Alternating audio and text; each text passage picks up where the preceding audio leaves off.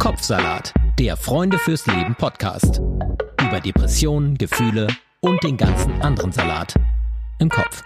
Hallo und Namaste, muss man heute sagen, zu dieser neuen Portion Kopfsalat. Ich bin Sonja Koppitz und freue mich, dass meine Freundin Sarah Steinert äh, heute extra aus München angereist ist nach Berlin ins Studio und wir extra mal wieder auch zusammen hier diesen Podcast aufnehmen können. Ja, es ist sehr, sehr schön und wir freuen uns auch, dass ihr uns alle wieder zuhört.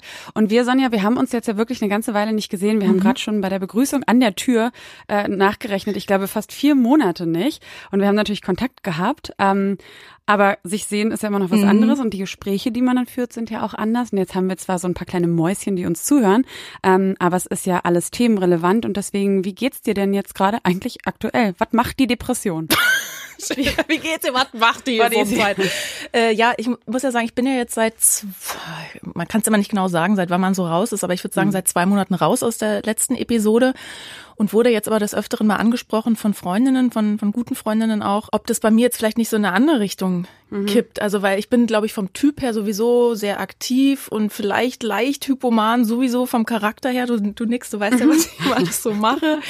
Deswegen ja auch Yoga, damit mhm. man auch mal die Wellen des Geistes beruhigen kann. Aber da wurde ich jetzt öfter darauf angesprochen, ob das jetzt vielleicht so in eine andere Richtung mhm. kippt. Also ich genieße das, dass ich wieder total kreativ sein kann, dass ich Energie habe und ganz viel machen kann und Freunde treffe, aber manchmal merke ich schon, ah, das ist vielleicht schon so ein bisschen over the top. Also ich weiß mhm. jetzt immer gar nicht, ist das jetzt normal, bin es normal ich? Oder ist das jetzt, ja, geht es in Richtung bipolar? Man, also ich weiß es nicht. Ich habe es mit meinem Therapeuten noch nicht besprochen. Das habe ich jetzt in den letzten Wochen bei mir beobachtet. Aber hast du jetzt auch irgendwelche negativen Symptome, die du kennst von den vorherigen Symptomen, von den vorherigen Episoden? Also naja, Schlafmangel? Ja, Schlaflosigkeit habe ich ja mhm. sowieso also Schlafstörungen durchgehend bisher gehabt. Das ist auch mal das erste und das letzte Symptom, mhm. was bei mir ist. Und deswegen kann ich das jetzt gar nicht so beurteilen, weil das hat sich sowieso noch nicht normalisiert. Ich schlafe sehr wenig. Mit dem Unterschied, dass ich jetzt im Gegensatz zur depressiven Episode nicht darunter leide, wenn ich wach bin, sondern denke, oh cool, dann kann ich was machen. Mhm. Dann stehe ich halt auf und mache irgendwas oder liege im Bett und höre nur Musik. Aber ich leide nicht drunter wie in der Depression, wo ich mir dann immer sage, ich muss aber schlafen, ich muss aber schlafen. Bin aber trotzdem natürlich tagsüber oft dann auch müde und mhm. trotzdem angetrieben. Ja. Mhm. Lange Antwort für eine kurze Frage, ne? Ja, aber wollte ich ja so. Mir geht's, würde ich sagen, äh, sehr gut. Ich bin ja, du hast es jetzt ja schon gesagt, ich bin ja, und wir haben es auch, glaube ich, in der letzten Folge schon erzählt, ich bin ja jetzt erstmal nach München gezogen und ähm, bin dem Ruf des Yoga gefolgt und zwar auf zweierlei Ebene. Also zum einen, weil ich da meine zweite Yogalehrerausbildung jetzt gerade mache und zum anderen aber auch, weil ich durch die vielen Jahre, die ich jetzt ja Yoga schon mache, immer mehr durch dieses Reinspüren, was man im Yoga ja betreibt, gemerkt habe, dass ich irgendwie ähm, mein Herz oder mein Wohlbefinden hier in Berlin nicht so ganz funktioniert. Mhm. Und ich lange immer im Verstand gedacht habe, ja, aber was soll das denn? Berlin ist doch toll und das ist doch meine Heimat. Und auch Freunde mir immer gesagt haben, was ist denn dein Problem? Und dann habe ich jetzt äh, irgendwann einfach mal aufgehört, das immer so verstandsmäßig durchleuchten zu wollen, bin mehr in dieses Spüren gegangen. Mhm. Und mein Spüren hat mir ganz eindeutig gesagt, ja, ich habe total Lust, wieder nach München zu gehen, weil ich war da letztes mhm. Jahr schon mal kurz. Genau, und habe jetzt auch nochmal meine tägliche Yoga-Praxis nochmal ausgeweitet und glaube, dass die auch also dieses Ganze, was um das Yoga herum mhm. ähm, so, so quasi so sich aufgebaut hat und mit dem Yoga einhergeht, dass das ein großer Faktor auch dafür ist, dass es mir jetzt schon zum Beispiel sehr, sehr lange echt gut geht. Und mhm. ich letztes vor ein paar Monaten noch ab und an mal dachte, kommt da so wieder was Depressives angeflogen, aber jetzt ähm, echt schon ganz, ganz lange nicht. Und das ist eigentlich auch schon die Überleitung. Jetzt fragt ihr euch vielleicht, fragen sich vielleicht manche schon, warum redet ihr jetzt so lange von Yoga? Ist ja schön, dass sie uns mal erzählen, wie es ihnen geht. aber wir wollen in dieser Folge wirklich über Yoga sprechen. Und zwar, weil wir beide erfahren haben, wie hilfreich Yoga sein kann und weil wir nicht die einzigen sind, die das so sehen, sondern weil es auch wirklich ganz viele Indikatoren dafür gibt, dass Yoga bei Depression zumindest helfen kann. Mhm. Ähm, helfen würde ich würde ich mitgehen, aber manche sagen ja dann oder sprechen direkt von heilen, da wäre ich dann immer vorsichtig. Ähm, ich habe ja auch schon wirklich lange Depressionen und mache seit inzwischen immerhin, glaube ich, warte mal fünf Jahren Yoga und eben auch eine Ausbildung. Aber wenn ich mittendrin bin in so einer depressiven Episode, dann mhm. ähm, dann kriege ich die Yogamatte nicht mehr ausgerollt. Obwohl ich weiß, dass mir das helfen würde, weil mir das schon alleine eine Struktur gibt, morgens halt nach dem Aufstehen gleich Yoga zu machen, aber das kriege ich dann nicht hin. Also ich erinnere mich an Tage, da habe ich versucht, meine Morgenroutine, meine Yoga-Morgenroutine zu machen und habe die ganze Zeit eigentlich nur geheult. Hm. So soll es natürlich nicht sein. Vielleicht gibt es ja aber auch noch irgendwas, was wir lernen können in dieser Folge, was ähm, ja vielleicht da helfen kann in genau solchen Situationen, wenn man wie du schon weiß, dass es irgendwie hilft, mhm. diese Trägheit zu überwinden. Wir wollen aber auch verstehen, wie überhaupt hilft das. Und für alle die von euch, die vielleicht mit Yoga noch gar nichts am Hut haben, wollen wir auch erstmal uns ein bisschen angucken, was ist eigentlich Yoga. Und dafür, glaube ich, bin ich sicher, haben wir uns wirklich die erfahrenste Yoga-Frau, äh, zumindest Deutschlands, hier heute ans Mikrofon geholt. Wir sind schon ein bisschen Fangirls. Ja, wir sind ein bisschen Fangirls. Sie heißt äh, Anna Trökes. Sie macht seit den 70er Jahren Yoga, hat unzählige Yogalehrer ausgebildet, ganz viele Bücher darüber geschrieben und äh, unter anderem auch ein Buch, das heißt Mit Yoga zur Selbstheilung und auch das Buch Yoga über Depression oder Yoga bei Depression. Und genau darüber wollen wir jetzt mit ihr sprechen und wir freuen uns wirklich sehr, dass sie uns jetzt zugeschaltet ist über Zoom. Hallo, liebe Anna Trökes. Hallo, hallo, hallo Sonja, Anna. Hallo. Schön, dass du da bist. Auch wenn wir uns jetzt nicht sehen, aber ähm, wir umarmen dich im Geiste und würden ganz gerne mal mit dir zu Anfang klären, aus yogischer Sicht, was sind Depressionen aus yogischer Sicht, wenn man das so sagen kann? Der, der Begriff Depression taucht natürlich in der Literatur des Yoga überhaupt gar nicht auf, aber es wird gesprochen von einem eingedunkelten Geist, also ein Geist, der äh, bedrückt und belastet ist, der schwer geworden ist, der ähm, irgendwie für sich selber auch keine Auswege mehr sieht. So würde, und vor allen Dingen ist es ein Geist, der ist unklar mhm. und der ist auch unruhig. Mhm. Also er weiß, dass irgendwas nicht stimmt und es beunruhigt ihn. Und kann man jetzt, also selbst wenn der Begriff nicht gefallen ist, ne, also wir wissen ja jetzt auch so, Sonja und ich, so, so die von den ältesten Yoga-Texten, es gibt ja dieses Yoga-Sutra von Patanjali. Und äh, ist das auch, wo diese, wo diese Beschreibungen des verdunkelten Geistes schon vorkommen? Also kann man schon sagen, dass Leute auch schon vor tausenden Jahren vielleicht ja auch sogar deswegen den Yoga erfunden haben, um diese Verdunkelung des Geistes zu beheben oder irgendwelche Mittel zu finden, um die zu heilen? Im, im Yoga geht es ja um was anderes. Mhm. Es geht ja darum, dass man äh, erkennt, warum äh, der Geist immer wieder in diese Dunkelheit sich zurückzieht und was ihn da äh, bewegt, respektive was ihn da blockiert. Und äh, man versucht jetzt gar nicht äh, danach Schuldigen zu suchen oder mhm. überhaupt nach den Ursachen zu gucken, sondern die, diese Geistesschulung des Yoga ist vielmehr so angelegt, dass man versucht, sich zu entkoppeln. Mhm. Ja, also dass man äh, an, an dem, was man da erfährt, nicht mehr so anhaftet, sondern dann mehr so zur Beobachterin wird, zum Zeugen wird und ähm, gewissermaßen einen Teil von sich so in den Abstand nimmt zu was auch immer. Mhm. Wie, wie weit bist du da für dich persönlich auf deinem Yoga-Weg? In diesem Abkoppeln und in diesem ein bisschen Zurücktreten vielleicht hinter die Gefühle und Gedanken? Das äh, war, würde ich sagen, bei mir lebensrettend. Deswegen habe ich das wirklich mit, mit Hingabe äh, gelernt, weil äh, ich nicht mittelschwere Episoden hatte, sondern immer wieder ganz schwere mhm. Episoden mhm. mit ganz starken Selbstmordtendenzen. Mhm. Wenn ich das nicht abgekoppelt hätte, dann äh, hätte ich das mhm. irgendwann nicht mehr ausgehalten. So die Stimmen im Kopf, die Bilder im Kopf, das, das hätte mich völlig verrückt gemacht. Und ich habe dann gelernt, dass äh, also sowohl die Stimmen wie aus dem Off zu hören und äh, die, die Bilder wie auf der Leinwand zu sehen und mich emotional davon zurückzuziehen. Also ich habe versucht, nach und nach diese emotionale Ladung und Ver Verbindung, Verhaftung mhm. zu lösen. Es hat viele Jahre gedauert, aber das immerhin ist mir gelungen. Mhm. Was nicht wegging vom Yoga, ist die Depression an für sich, aber mhm. bei mir hatte die eben auch andere Gründe. Mhm. Da wollen wir auch äh, später nochmal ein bisschen genauer gerne hingucken, aber ich denke jetzt nochmal an unsere Hörer, die vielleicht wirklich mit Yoga noch gar nicht so richtig Erfahrung haben und vielleicht jetzt einfach nur bei Yoga so an bunte Leggings, gelenkige Menschen, das ist ja so der Klassiker, ne? So irgendwie denken an Sport wahrscheinlich im allermeisten Fall auch. Und bevor wir darüber sprechen, wie wirkt, wie Yoga überhaupt wirkt, Anna, würde ich gerne noch mal wissen oder würde ich dich so gerne noch mal erklären lassen, was ist wirklich Yoga? Also für einen Laien erklärt, was ist das eigentlich? Einer meiner Lehrer, Disika Chart, immer gesagt, das ist die Wissenschaft vom Menschen. Mhm. Also wenn man so will, ist es ein ganz früher psychologischer Ansatz. Mhm. Man versucht zu erklären, was Menschen bewegt zu ihrem Denken, Fühlen, Verhalten, Handlungen. Ja, was, was macht es? Also was, was sind da diese Triebkräfte? Und genau dann betrachten, wo, wo führt es hin? Also führt es eher in, in eine Verdunklung oder wird es heller, wird es leichter, wird es weiter?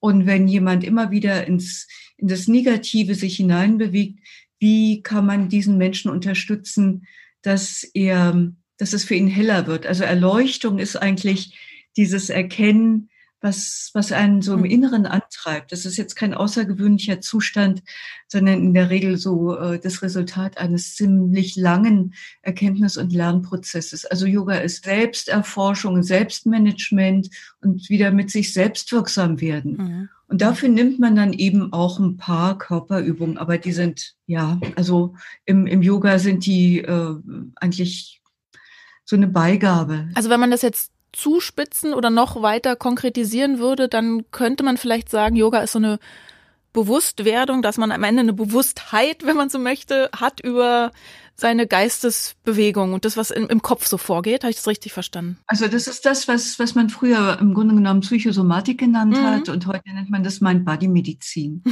Alle Yoga sind immer angetreten über die Jahrtausende hinweg, weil sie gesagt haben, der Mensch erfährt leidhafte Situationen und er weiß gar nicht, wie ihm geschieht. Und wie können wir den Menschen helfen zu verstehen, wodurch diese leidhaften, diese Leiterfahrung zustande kommt? Und was kann er selber tun, um nicht mehr so leiden zu müssen? Mhm. Das ist wirklich die Grundlage von Yoga. Und das ist ja eigentlich auch unsere Frage, ne? Was können wir tun? Also wie wirkt Yoga? Wie können wir unser Leid überwinden? Also Yoga ist der Ansicht, genauso wie, wie der Buddhismus übrigens auch, dass es immer im Geist losgeht, also im Denken losgeht. Und dass, dass dieses Denken aber nicht irgendwie vom Himmel gefallen ist, sondern die sprechen schon unglaublich früh von Prägung. Also dass wir Prägungen erfahren, dass, dass wir das Denken und die ganzen Ansichten und Meinungen und vor allen Dingen die Meinungen über uns selbst, die Selbstbilder, die Glaubenssätze, dass wir die lernen.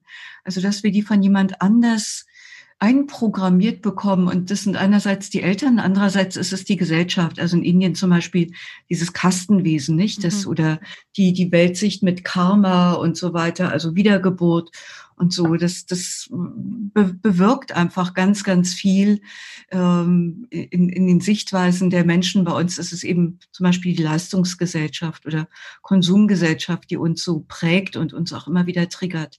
Das soll man erkennen mhm. und man soll lernen eben auch, also zu wissen, welche Glaubenssätze, welche Meinungen, welche Ansichten sind da so, dass sie einen, äh, dass sie einem zum inneren Antreiber werden kann, können.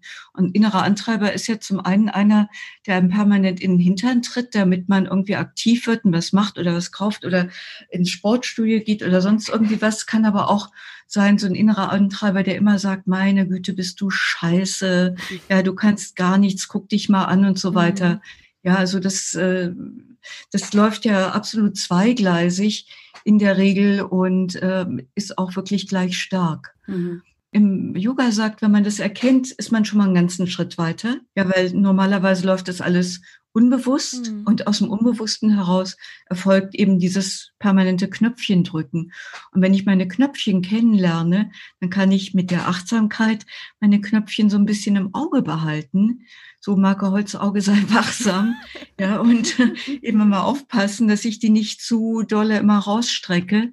So Marke bitte drücken, bitte Knöpfchen drücken, bitte Knöpfchen drücken, mhm. ja, ähm, eben achtsam werde, dass sie jetzt gerade gedrückt sind und dass ich dann äh, in dem Moment äh, auch einschreiten kann. Was sind denn so deine Knöpfchen, auf die du aufpassen musst persönlich? Ah, ich habe irgendwie eine Erziehung genossen, äh, wo wo ich sehr unsicher gebunden bin. Das heißt, meine Eltern, also ich war das einzige Kind und die waren irgendwie einerseits so ganz froh, dass ich überhaupt, dass sie ein Kind hatten, andererseits fanden sie das Kind, was sie hatten, irgendwie, glaube ich, ziemlich grottig, schrecklich. Sie haben sich was ganz anderes gewünscht. Hm. Und darüber habe ich natürlich unglaublich viel ähm, ja, Negatives mitgekriegt und dazu noch so äh, preußische Erziehung und äh, ganz starkes Leistungsdenken mhm. und Perfektionismus, also eine grandiose Mischung. Mhm. Die mich äh, irgendwie äh, locker in den Burnout hätte treiben können. Also wenn ich in Indien bin und jemand, die lieben ja Handlesen und mhm. Horoskope. Also wenn ich in Indien bin, da guckt jemand meine Hand, kriege ich gleich einen tiefen Blick in die oh. Augen, einen ganz tiefen Blick in die Augen, so. Oh! Und dann wird mir gesagt, so mit bedeutungsschwangerer Stimme, Sie sollten Yoga machen. Ach, die sehen aber nicht in deiner Hand, dass du längst Yoga machst seit Jahrzehnten. Mission completed. Bin seit über 40 Jahren dabei. Alles gut. Also auch vom, von so im, im Ayurveda her, da bin ich eher so nervös mhm. und äh, reizbar und äh, also habe ein starkes, feuriges Temperament und so weiter. Was ist was das, dann, Peter? Nennt man das so? Das ist Vata Pitta, ja. ja. Aber mhm. Das kann eben auch äh, so in das Gegenteil völlig in sich kollabieren. Mhm. Also es ist eine merkwürdige Mischung und ähm, ja, das ist nicht unbekannt, also dass, dass das sowas machen kann. Also im Grunde genommen wird über diese mentalen Befindlichkeitsstörungen in den ganzen Texten beschrieben, also in, inklusive so äh, völliger mentaler, emotionaler Kollaps. Wie kommt man da wieder raus? Und ähm, das Mittel also der Weg, mit dem es losgeht, ist immer, dass man versucht, den Menschen erstmal in, in eine Ruhe zu bringen, also ihn irgendwie wieder in die Ruhe finden zu lassen, weil sonst der Geist nicht klar ist. Mhm. Und dann versucht man mit den Konzepten, die der Yoga entwickelt hat, ihn erkennen zu lassen, was da in ihm vorgeht. Genau, also ne, das ist dieses Prinzip Beobachter. Ne? Also alles, was ich ähm, aus mir selbst heraus an mir beobachten kann, bedeutet ja, da gibt's also eine Trennung zwischen dem Anteil in mir, der beobachtet, und dem Anteil, der etwas erlebt. Das wird immer mehr verstärkt. Dieses, da, da ist etwas in mir, das erkennt, das bin nicht zwingend ich. Ja, da ist dieser Vorgang des Erkennens, der steht auch für sich. Mhm. Der kann ganz rein und ganz klar werden, wenn ich sehr still werde und dann ist das, was ich erkenne, zum Beispiel die Anna dreht gerade durch oder die Anna wird wieder gerade von inneren Stimmen besetzt, die ihr sagen, was sie für ein, ein fürchterliches Wesen ist und so weiter. Aber das, was erkennt, das bleibt davon unbeeindruckt. Mhm. Und das ist das Wichtige. Also man kultiviert mehr und mehr dieses Erkennende, dieses Sehende in sich und das bleibt in sich immer völlig unberührt und rein und eben nicht dem Wandel unterworfen, wie die Texte sagen. Und das kann dann auf die Anna gucken, die komplett gerade in der Bredouille ist. Mhm. Ja, das ist nicht abgespalten, sondern das ist, das ist eine ganz bewusste Beziehung.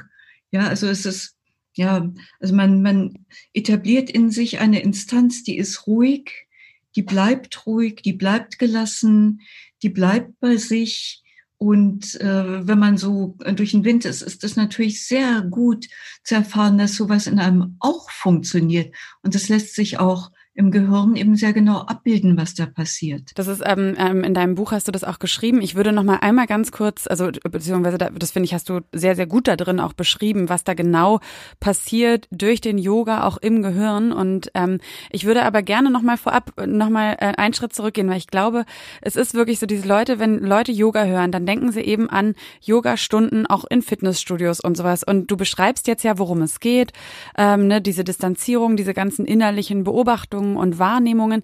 Aber was ist jetzt wirklich das Wie des Yoga? Also ist das Wie des Yoga, ich gehe in die Yoga-Klasse und passiert da all das über die Körperübung oder was gehört, also was sind diese Mittel, das, das funktioniert leider gar nicht, weil wir gehen ja auf die Yogamatte und nehmen uns als Gesamtpersönlichkeit mit, also als das ganze Paket, nicht? Also mit der Körpergeschichte, mit der, äh, den ganzen Erfahrungen, die in den Körper eingeschrieben sind, mit den, mit unseren Glaubenssätzen und so weiter. Und da kann ich mir dieselben Erfahrungen abholen, die ich auch sonst im Alltag mache. Äh, das kann es also nicht sein. Das würde gar nicht hilfreich sein, sondern ähm, Yoga und das, was man heute Achtsamkeit nennt, das ist äh, identisch. Mhm. Also es, es, gibt so eine Definition von Yoga, das ist nicht das zur Ruhe bringen der Bewegung des Geistes, sondern Yoga ist bewusstes Tun. Mhm. Ich werde ja. mir dessen bewusst, was ich tue und was ich dabei denke und was ich dabei fühle. Also das, was man heute Achtsamkeit mhm. nennt. Bei der Achtsamkeit ist eben das Besondere, dass ich indem ich das zur Kenntnis nehme, das nicht noch zusätzlich bewerte. Es mhm. ist so, wie es ist, Punkt aus, Ende, basta. Mhm. So, das kann man lernen, es braucht ein bisschen Zeit, kann man aber lernen.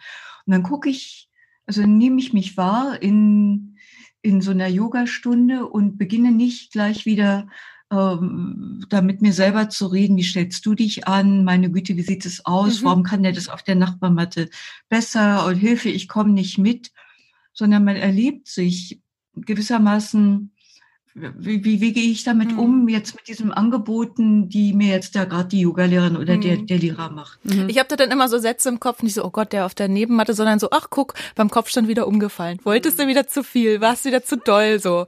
Also das sind ja dann auch so, so praktische Selbsterkenntnisse, wo man was über sich lernt. Ne? Eins ist klar, das ist nämlich von der Bewusstseinsforschung erwiesen. Wir denken im, am Tag so im Schnitt um die 80.000 Gedanken. Oh Davon sind weit über 80 Prozent negative Gedanken. Aha, na toll. Also wenn wir positiver denken wollten, müssten wir das einüben mhm. und müssten jeden positiven Gedanken bestärken. Das heißt, ich glaube, das steht auch im Buch drin, dass du auch geschrieben hast, das gibt evolutionär auch, äh, gibt es quasi Sinn für den Menschen, dass er die negativen Gedanken stärker bewertet, äh, so im Sinne von Gefahren früher ähm, erkannt zu haben und die nicht, ähm, nicht zu bagatellisieren, sondern zu wissen, okay, was Negatives, zack, da muss ich ran. Der Gedanke ist quasi deswegen mehr wert, weil er im Zweifelsfall mein Überleben irgendwie, wenn ich den nicht stark genug thematisiere, äh, so denke, dann ist mein Leben vorbei. Ja, in der Depression ist das natürlich kein gutes Rezept. Nee, fies. Das hat uns die Evolution fies vererbt. Mhm.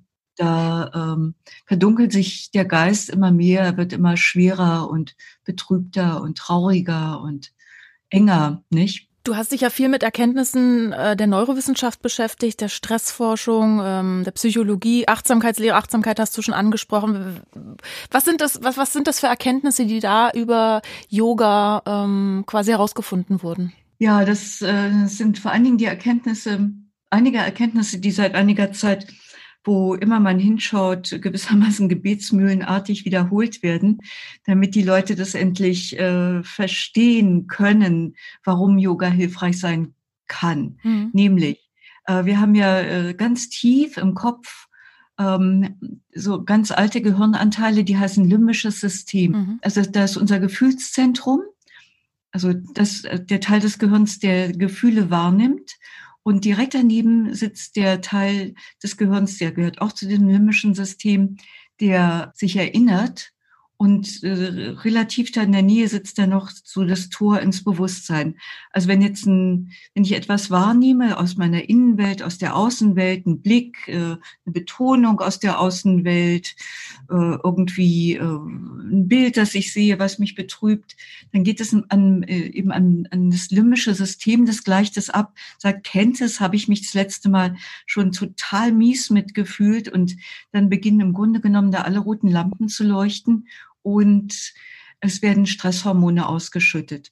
Und wenn jetzt nichts passiert, dann geht diese äh, unangenehme, schlechte Erfahrung mit der ähm, gewissermaßen Potenzierung von all dem, was ich dazu noch erinnere, äh, in mein Bewusstsein. Und dann ist die Situation im Grunde genommen schon gelaufen. Mhm. Und was man jetzt macht im Yoga, das schafft man eben nicht nur mit Körperpraxis, sondern dazu braucht man Atmen und Meditation ist, dass man das erkennen lernt und eben dazu auf Distanz geht. Ah, es geht gerade wieder los. Ah, da sind gerade wieder diese Gedanken. Ah, da kommt noch die Erinnerung obendrauf und so weiter. Und während ich so sage, ah, da ist dies, das, das, das, jenes, bin ich im Grunde genommen so eine Achtsamkeitsmeditation. Mhm. Und dieses Beachten und mich davon so zurückhalten, geschieht in einem anderen Teil des Gehirns, nämlich direkt hinter der Stirn. Ja, das ist das sogenannte Stirnhorn, was da sitzt. Das haben wir Menschen wirklich erst ganz zum Schluss so noch äh, mitbekommen. Und dort können wir bedenken, was macht denn das mit mir und will ich das und ist das jetzt günstig und brauche ich das und äh, muss mich darauf einlassen oder kann ich mich davon auch zurückziehen? Äh, war das vielleicht gar nicht wichtig und so weiter und so weiter. Mhm. Und wenn ich das wieder und wieder und wieder mache, dann versteht dieser dieses Alarmzentrum äh, in den alten Gehirnanteilen, dass der jüngere Hirnabschnitt, das Stirnhirn, sich immer darum kümmert, also dass es fürsorglich ist, dass es achtsam ist, dass es ähm, einschreitet, dass es deeskaliert und so weiter. Und das führt dann dazu, dass dieses limbische System ähm, immer weniger aktiv wird, mhm. wohingegen dieses Kontrollzentrum im Stirnhirn, das wird immer aktiver. Also da verschiebt sich tatsächlich etwas, mhm. so dass immer noch dieselben Reize da sind, aber ähm, der äh, Stressforscher Tobias Esch hat es so schön gesagt, ähm, das, was das Stirnhirn dann macht, das legt sowas wie eine Schutzkappe über die Andockstellen, wo die Stresshormone sonst rangehen. Mhm. Und dann ist, sind die Stressoren, also zum Beispiel meine Gedanken oder irgendwelche Reize, die ich negativ bewerte, die sind immer noch da. Aber ich kann mich eben enthalten, dass immer wieder das, derselbe Film abläuft. Versteht ihr das? Ja, und du hast es auch schon angesprochen, ich, also das steht auch im Buch drin, diese Formbarkeit, ne? Also ich glaube, wir denken ganz oft, ja, unser Gehirn, sowieso sagen ja ganz viele Leute oft, ja, ich bin halt so, mhm. äh, mein Gehirn ist halt so und das ist sehr schwer, sich vor, vorzustellen. Also ich denke halt, ich kann Muskeln aufbauen, aber in meinem Gehirn was zu verändern, glaube ich, ist für die allermeisten Leute so was total Hexenwerkmäßiges. Dabei geht das, ne? Durch Übung werden die Synapsenverbindungen, je öfter du was tust, werden ja. die Synapsenverbindungen werden die stabiler, ja, genau. Ja, jedes Denken, jedes Fühlen hat ja im, im Gehirn ein, also neuronale Netzwerke, die das repräsentieren. Man nennt das richtig eine Repräsentanz. Mhm. Es gibt Gehirnanteile, die bei negativen Denken einfach wesentlich stärker äh, aktiv sind als andere, die eine Weichenstellung vornehmen können. Aber wenn ich jetzt immer wieder mich bewusst daran erinnere, selbst wenn das Kind schon im Brunnen gefallen ist, sage ich, okay, das Kind ist im Brunnen gefallen, macht nichts, ich hole wieder hier meine, meine Leiter, äh, stell die da rein oder mach so eine Rollleiter und roll die da rein, hol das Kind wieder raus, äh, spül das einmal ab und so weiter, dann ist gut, äh, kein Drama, mhm. Just some work to do, das geht schon und dann äh, verändert sich da was. Okay.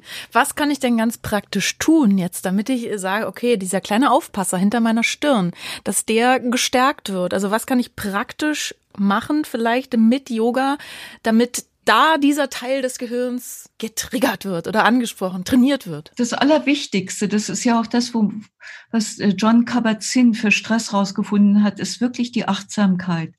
Also das Wiedertrainieren der Achtsamkeit, das hatten wir alle als Kinder schon mal ganz stark, das wussten wir nur nicht. Also mhm. wir wussten nicht, was Achtsamkeit ist und wie sich das anfühlt und so weiter. Und in der Schule hat man uns so oft gesagt, konzentrier dich, was keine mhm. Achtsamkeit ist, da haben wir irgendwie an, daran ein bisschen die, die Aufmerksamkeit, äh, also äh, die Lust verloren.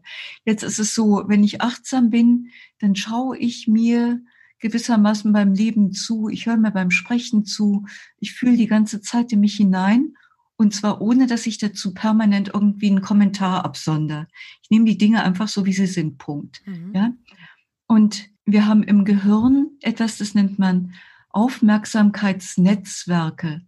Die werden dadurch gestärkt und ich merke gleichzeitig auch, dass ich dabei bleiben kann. Also, dass ich ähm, achtsam und aufmerksam bleiben kann bei dem, was ich da gerade wieder denke, was ich da anbahnt, wie ich übe, was ich übe, was meine Antreiber sind, meine Absichten, meine Befürchtungen. Und so begleite ich, also das wäre so die Idee, man begleitet alles, was man tut. Und das beginnt man immer dann, wenn man gerade keinen Stress hat. Mhm. Also nicht in der Krise. Mhm. Mhm. Und auch nicht in der Depression. Ne? So, man spricht ja heute von depressiven Episoden, das heißt, die gehen ja auch immer weg. Also mehr oder weniger gehen sie weg, das kennen wir alle, ja. Und wenn es dann gerade gut ist, dann übt man das ein ja. und schafft sich in der Zeit, wo man klar und ruhig und gesammelter ist, erschafft man sich eben diese neuen neuronalen Netzwerke Immer wieder, immer wieder. Und die funktionieren natürlich auch am Beginn noch gar nicht. Die funktionieren auch mittelfristig, nur sehr äh, wechselhaft, also mal ja, mal nein. Aber wenn man das ein paar Jahre macht, werden die wirklich immer stabiler. Und es kommt eines Tages die Depression und man merkt, jetzt sind sie da. Man guckt sich selber zu, wie man depressiv wird und was man denkt und was man fühlt und wie man da liegt und irgendwie den Hintern nicht hochkriegt und so weiter. Man begleitet sich dabei und das ist eine Instanz im eigenen Inneren, die ist fürsorglich, die ist, äh, die ist wirklich für einen da und das ist auch die einzige Instanz, die einen wirklich ermuntern kann. Äh, also okay, Anna, ich, ich sehe ja ein, also heute Morgen Sonnengrüße, so wie du dich fühlst, geht gar nicht. Mhm. Aber weißt du was, wir legen uns mal auf die Yogamatte. Wir machen zumindest raus aus dem Bett. Mhm. die Yogamatte liegt ja sowieso schon vor dem Bett und jetzt legst du dich dahin und was der Yogamatte tut, immer gut. Das ist auch so ein positiv besetzter Ort dann, ne? Der ganze Schweiß, der und da drin ist. Wenn ich noch schon. weiß, irgendwie ein bisschen die Arme heben, ein bisschen die Arme senken, lässt mich wieder spüren, wie ich atme, mhm. ähm, dann weiß ich, ich tue jetzt was und ich spüre jetzt was und das hilft schon mal wieder. Ich finde, das ist ein schönes Bild, was du gesagt hast, dass wenn die Yogamatte schon neben dem Bett liegt und man sagt, ich schaffe heute aber keinen Sonnengruß, dass man sich da einfach nur hinlegt und vielleicht so ein paar äh, einfache Armhebe Aktion macht oder so.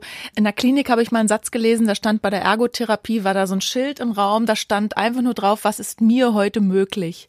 Und den Satz fand ich so schön, weil man einfach denkt, so das bisschen, was geht, das mache ich. Und ich glaube, das funktioniert ja wirklich nur, wenn man halt in der Gesundheit sich schon eine Yoga-Praxis aufgebaut hat und dann natürlich nicht sein volles Programm dann durchziehen kann, wenn man krank ist, aber so ein bisschen einfach zu gucken, was ist mir heute möglich, so, ein, so einen ganz kleinen Step wenigstens zu machen. Ne? Hm. Sich dafür loben, dass man es bis auf die Yogamatte geschafft hat. Und äh, man erinnert sich ja dann auch, finde ich, immer wieder daran, ähm, dass man da schon so viele gute Erfahrungen gemacht mhm. hat. Also in der Regel überwiegen ja die guten Erfahrungen und äh, dass das Yoga für einen selber schon oft so sehr hilfreich war. Und das Wesentliche ist aber wirklich die Selbstwirksamkeit. Also dass ich das Gefühl habe, in dem Moment, wo ich auf der Matte liege, kann ich mit mir was machen. Und ich weiß zum Beispiel, wenn ich äh, den Einatmen verstärke, dass ich ja den Blutdruck wieder ein bisschen anhebe, mhm. ja, dass äh, dass ich äh, den Sympathikus mhm. äh, aktiviere. Und Sympathikus ist ja nicht immer nur schlecht, das ist ja auch ein Beweger.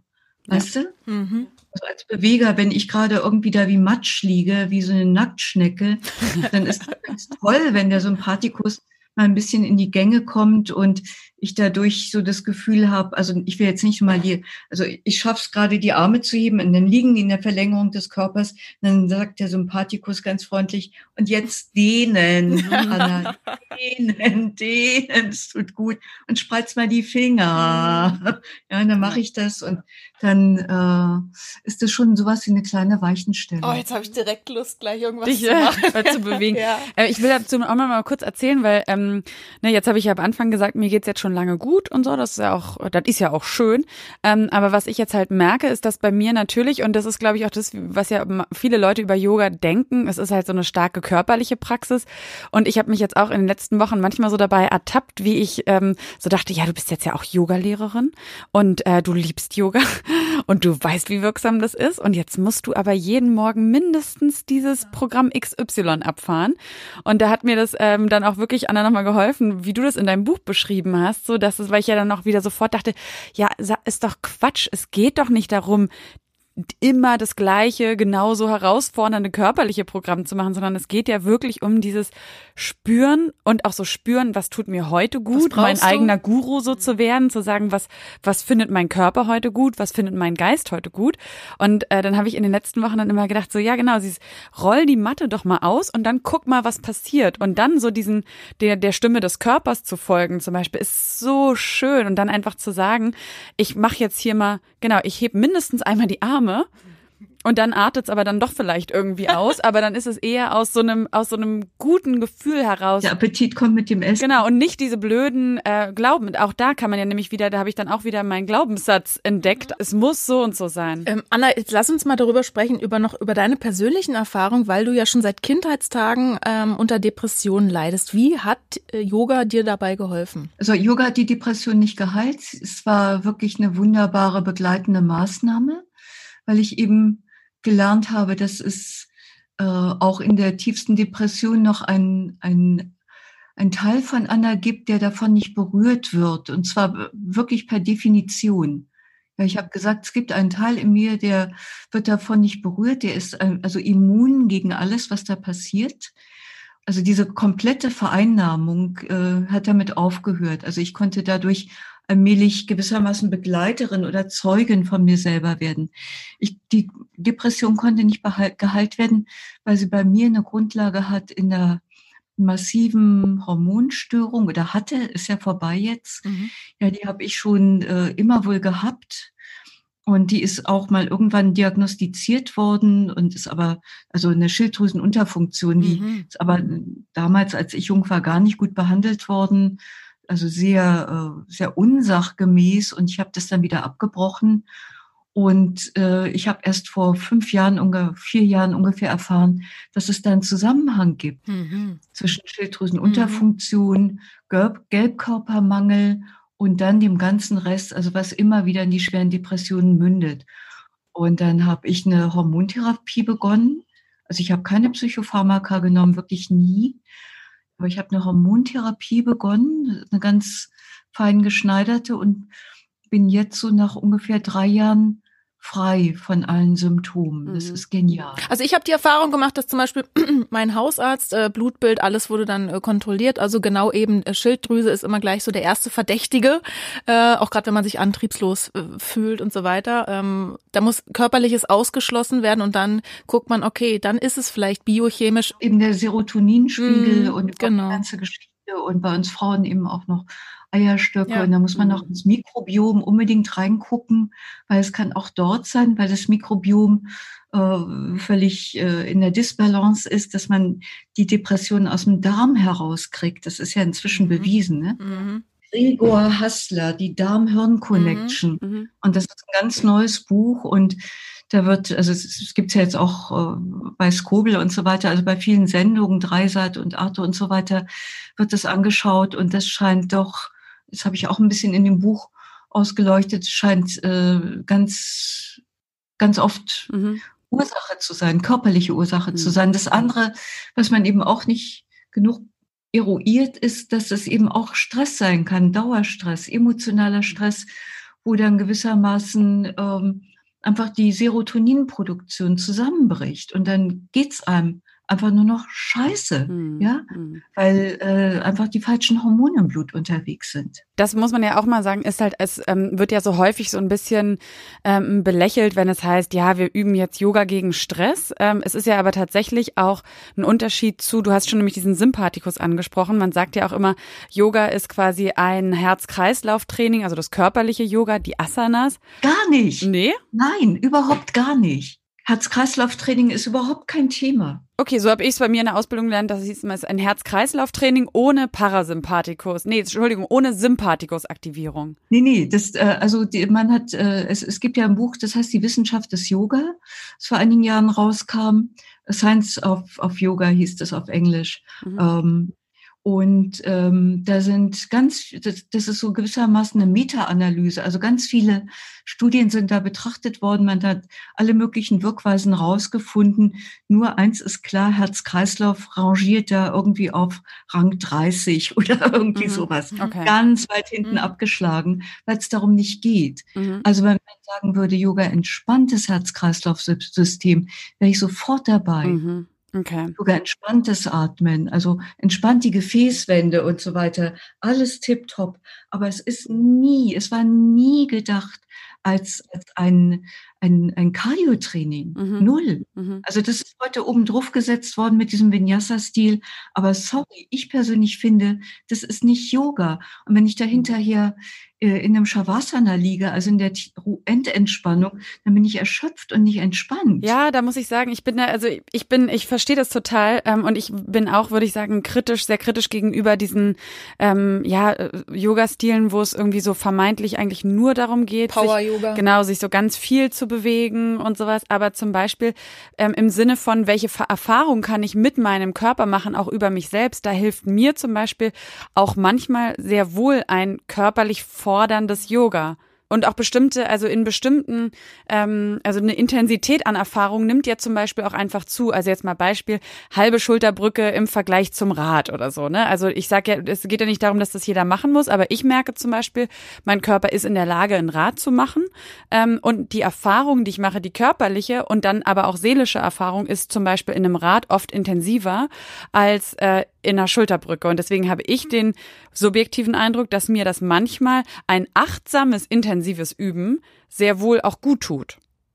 Und da habe ich immer das Gefühl, es gibt im Yoga da manchmal dann auch so diese, so genau, verschiedene Lehrer. Ähm, es gibt so die eine Hälfte, die sagt, man sollte Yoga grundsätzlich ganz entschleunigt, ganz achtsam und gar keine krassen Asanas üben. Und andere, die irgendwie sagen so, nee, es muss schon mal ein bisschen knallen, sagt ihr so, ne? Genau, da bin ich dann immer so ein bisschen hin und her gerissen, dass ich denke, also meine Erfahrungen sind eben schon die, dass das Körperliche mir manchmal gut tut. Weißt du, als die körperlichen Übungen, äh, die, die, die du so als krasser beschreibst, könnte so auch 13., 14., 15. Jahrhundert sein in Indien. Da gab es noch keine Leistungsgesellschaft. Mhm. Und bei uns mhm. kommt es drauf. Weißt du, wenn ich jetzt weiß, also Schulterbrücke ist ein super Asana, ist eine Umkehrhaltung, alles tipptopp.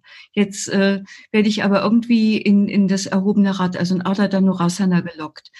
Als, als äh, Produkt dieser Leistungsgesellschaft finde ich natürlich Ardha Dhanurasana, nämlich das Rad, die Radhaltung finde ich besser, weil die macht mehr her. Mhm. Ja, das stimmt. Kommt die Leggings auch besser zum Tragen. genau, also ich komme, also ich, ich merke vielleicht gar nicht, dass es, dass es doch ein bisschen too much ist, sondern denke, wow, also ich kann jetzt auch das Rad, wie cool mhm. ist das? Mhm. Aber äh, wie, ich kann es dann nicht oder ich kann es nach ein paar Jahren nicht mehr.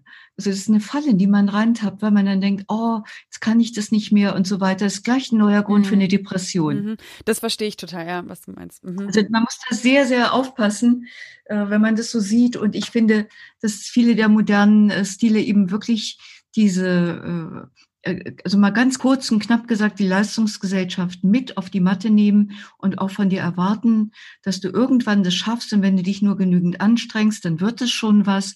Oder wenn man dich genug unterstützt und dir hilft und Props mhm. gibt. Mhm, mh. Aber das, das interessiert Yoga gar nicht. Yoga interessiert sich auch Hatha Yoga, hat grundsätzlich den Fokus auf Atemübungen und Meditation. Ja. Es geht halt darum, dass du dich in dir lebendig spürst, dass du weißt, du lebst, du bist da, du bist Teil eines großen Ganzen. Das ist der Wert und dafür werden für Inder, die da bei 45 Grad im Schatten, 90 Grad Luftfeuchtigkeit gerade äh, voll am äh, Dahinschmelzen sind, die kriegen solche Asanas, damit sie sich überhaupt mal wieder spüren. Ja, und das trifft für uns Nordeuropäer einfach nicht zu. Punkt. Du hast ja ganz, ganz viele Menschen auf ihrem Yoga-Weg begleitet, ausgebildet. Ähm, wenn du heute bei einer Schülerin oder beim Schüler merkst, ah, vielleicht sind da ein paar Symptome, ein paar, die so auf eine Depression hindeuten könnten, was machst du dann? Was empfiehlst du diesen Menschen? Also ich empfehle Ihnen grundsätzlich immer ein rhythmisches Üben, also in, in vielen unterschiedlichen Stufen, also dass Sie niedrigschwellig beginnen können und von dort aus aber gut aufbauen können und Rhythmus, weil Rhythmus, das habe ich mal bei Gerald Hüther gelernt, hat mich sehr beeindruckt, äh, das Gehirn beruhigt. Ja. Ja, das ist äh, das Baby, das nur im Kinderwagen einschläft oder wenn die Mama mit ihm rumläuft oder wenn klopf, klopf, klopf die ganze Zeit geklopft wird. Mhm. Das haben wir aus unserem Nervensystem nie wieder rausgekriegt. Ja, und das, darauf können wir wirklich verlässlich zielen. Also Rhythmus ist gut ähm, Atem und Bewegung synchronisiert ist gut, weil es eben das Vegetativum, also das vegetative Nervensystem, äh, wieder besser in die Balance bringt, also ausgleicht.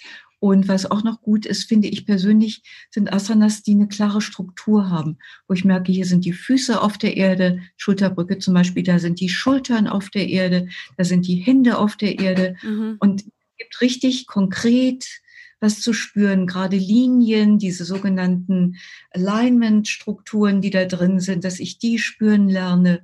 Ja, was ist parallel, äh, dass ich für mich wieder eine Ordnung kriege.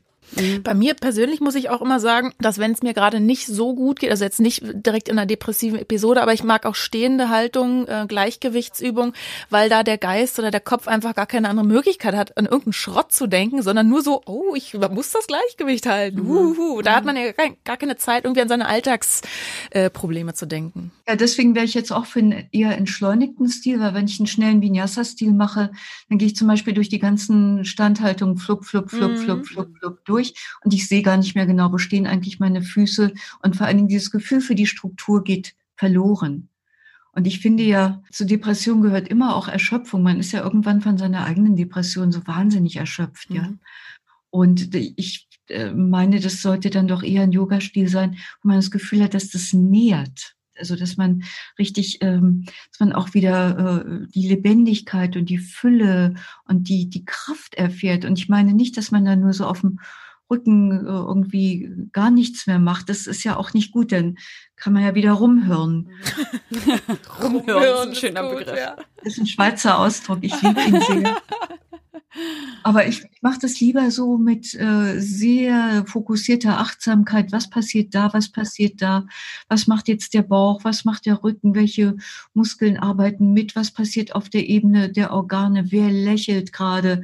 Und so weiter. Und die Leute sind hinterher mal völlig geflasht, wie durchgearbeitet sie sich spüren, auch wenn sie von außen betrachtet nur eine ganze Stunde auf dem Rücken mit irgendwas rumgerollt haben. Mhm. Gibt es denn Dinge, wo du sagen würdest, wenn man gerade akut eine Depression hat, dann sollte man die jetzt aufs Yoga bezogen unterlassen? Also zum Beispiel auch sollte man, ähm, viele Leute sagen ja dann auch so, oh, das Meditieren, das tut mir dann bestimmt gar nicht gut, weil dann bin ich ja noch mehr mit meinen Gedanken alleine. Also wenn jemand auf dich zukommt und sagt. Einfach ruhige Asanas, so Asanas, in denen man sich so einpackt und dann kann man wieder losgrübeln, mhm.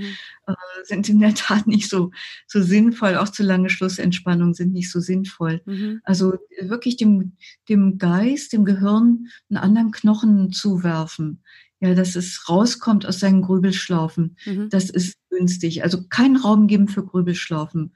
Das halte ich für wichtig. Äh, und was man nicht tun sollte, ähm, also äh, ich halte Meditation für sehr gut, aber geführte Meditation. Mhm. Und da ist es auch ein bisschen egal, welche Art von geführte Meditation würdest du sagen? Es gibt unterschiedliches. Also man kann Stimmungen betrachten, man kann Körperräume erspüren, man kann äh, lernen, ähm, Beobachter zu werden, um zu sehen, wie der Geist rumzickt.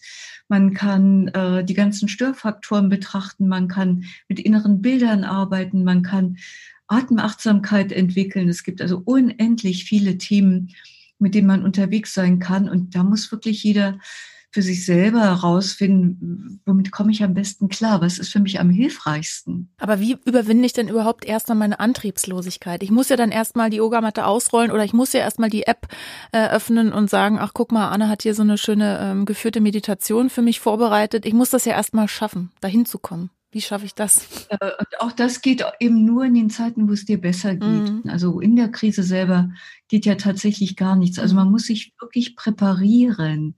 Ja, also man, ich habe mal bei der Luise Reddemann dieses Konzept von dem Notfallköfferchen bekommen. Und das kenne ich auch aus der, das habe ich auch, glaube ich, beschrieben schon in dem Buch, aber bei Selbstheilung auf jeden Fall diese Polyvagaltheorie. Es gibt nämlich so Depressionen, die ziehen einen so dermaßen runter, dass man sich tatsächlich wie komplett, wie vollkommen gelähmt fühlt. Aber auch dort will der Körper, will der Geist, will die Seele wieder raus. Ja, und da muss man sich äh, sehr genau überlegen und auch rumexperimentieren. Ich, ich muss das aufschreiben. Ich muss mir wirklich kleine Listen machen, auf denen ich schreibe äh, nach meiner Erfahrung, was hilft. Mhm. Und ich habe zum Beispiel bei mir festgestellt, etwas, wozu ich mich immer motivieren kann, was immer bei mir hilft, ist die Katze streicheln. wenn die Katze gerade nicht da ist, dann habe ich ähm, ein paar Videos auf meiner, auf meinem Smartphone, wie ich die Katze streichel und die Katze schnurrt. Mhm. Ja? Und das habe ich irgendwie eine Weile gemacht. Und jetzt merke ich, wenn ich an die Katze denke und an Katze streicheln denke, passiert schon was. Deswegen habe ich zwei. Und das hilft total, wenn eine auf dem Bauch liegt und eine auf der Brust. Ja. Die Hände auf mein Herz oder äh, ich höre eine bestimmte Melodie und die habe ich eben auch auf meinem Smartphone, was wir heute alle mal mit uns rumschleppen, habe ich dabei. Oder ich habe da irgendwie ein kleines Gedicht, wenn ich das lese, dann, dann hilft das schon. Oder eben Fotos, finde ich, sind sehr gut, ja, mhm. wo ich dann in die Natur reingucke oder irgendwie eine Blume sehe oder eine Landschaft, von, von der ich immer merke, dass es mir gut tut. Ja. Und das sind so diese Notfallkoffer, ganz kleine Sachen, mhm. ja, die, oder ein kleines Talisman-Tier, was man neben sich sitzt. Und dem spricht man jetzt die Macht zu, weil man spricht ja allem Möglichen die Macht zu, einen in eine schlechte Befindlichkeit zu schicken. Aber es kann ja auch was anderes sein. Ein Teddybär, eine Schifferfigur, eine Postkarte. Man lädt die aufrichtig. Zusammenfassend würde ich sagen, ich packe meinen Achtsamkeitsnotfallkoffer und nehme mit Katze streicheln und auf jeden Fall Yoga üben, wenn man gesund ist, damit man Ressourcen aufbaut für Zeiten, wo es einem nicht so gut geht.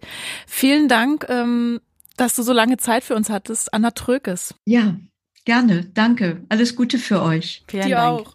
Also ich glaube ja, Sonja, dass das für ganz viele Leute, die mit Yoga noch nicht so viel zu tun hatten oder sogar für Leute, die schon lange Yoga üben, mindestens ein Aha-Erlebnis nochmal gegeben hat. Oder Weil, auch ganz viele Fragezeichen. Ja, aber ist das nicht witzig oder ist das nicht interessant, dass die meisten Leute wirklich dieses Bild haben, Yoga ist so diese knüppelharte Praxis und Gelenkigkeit.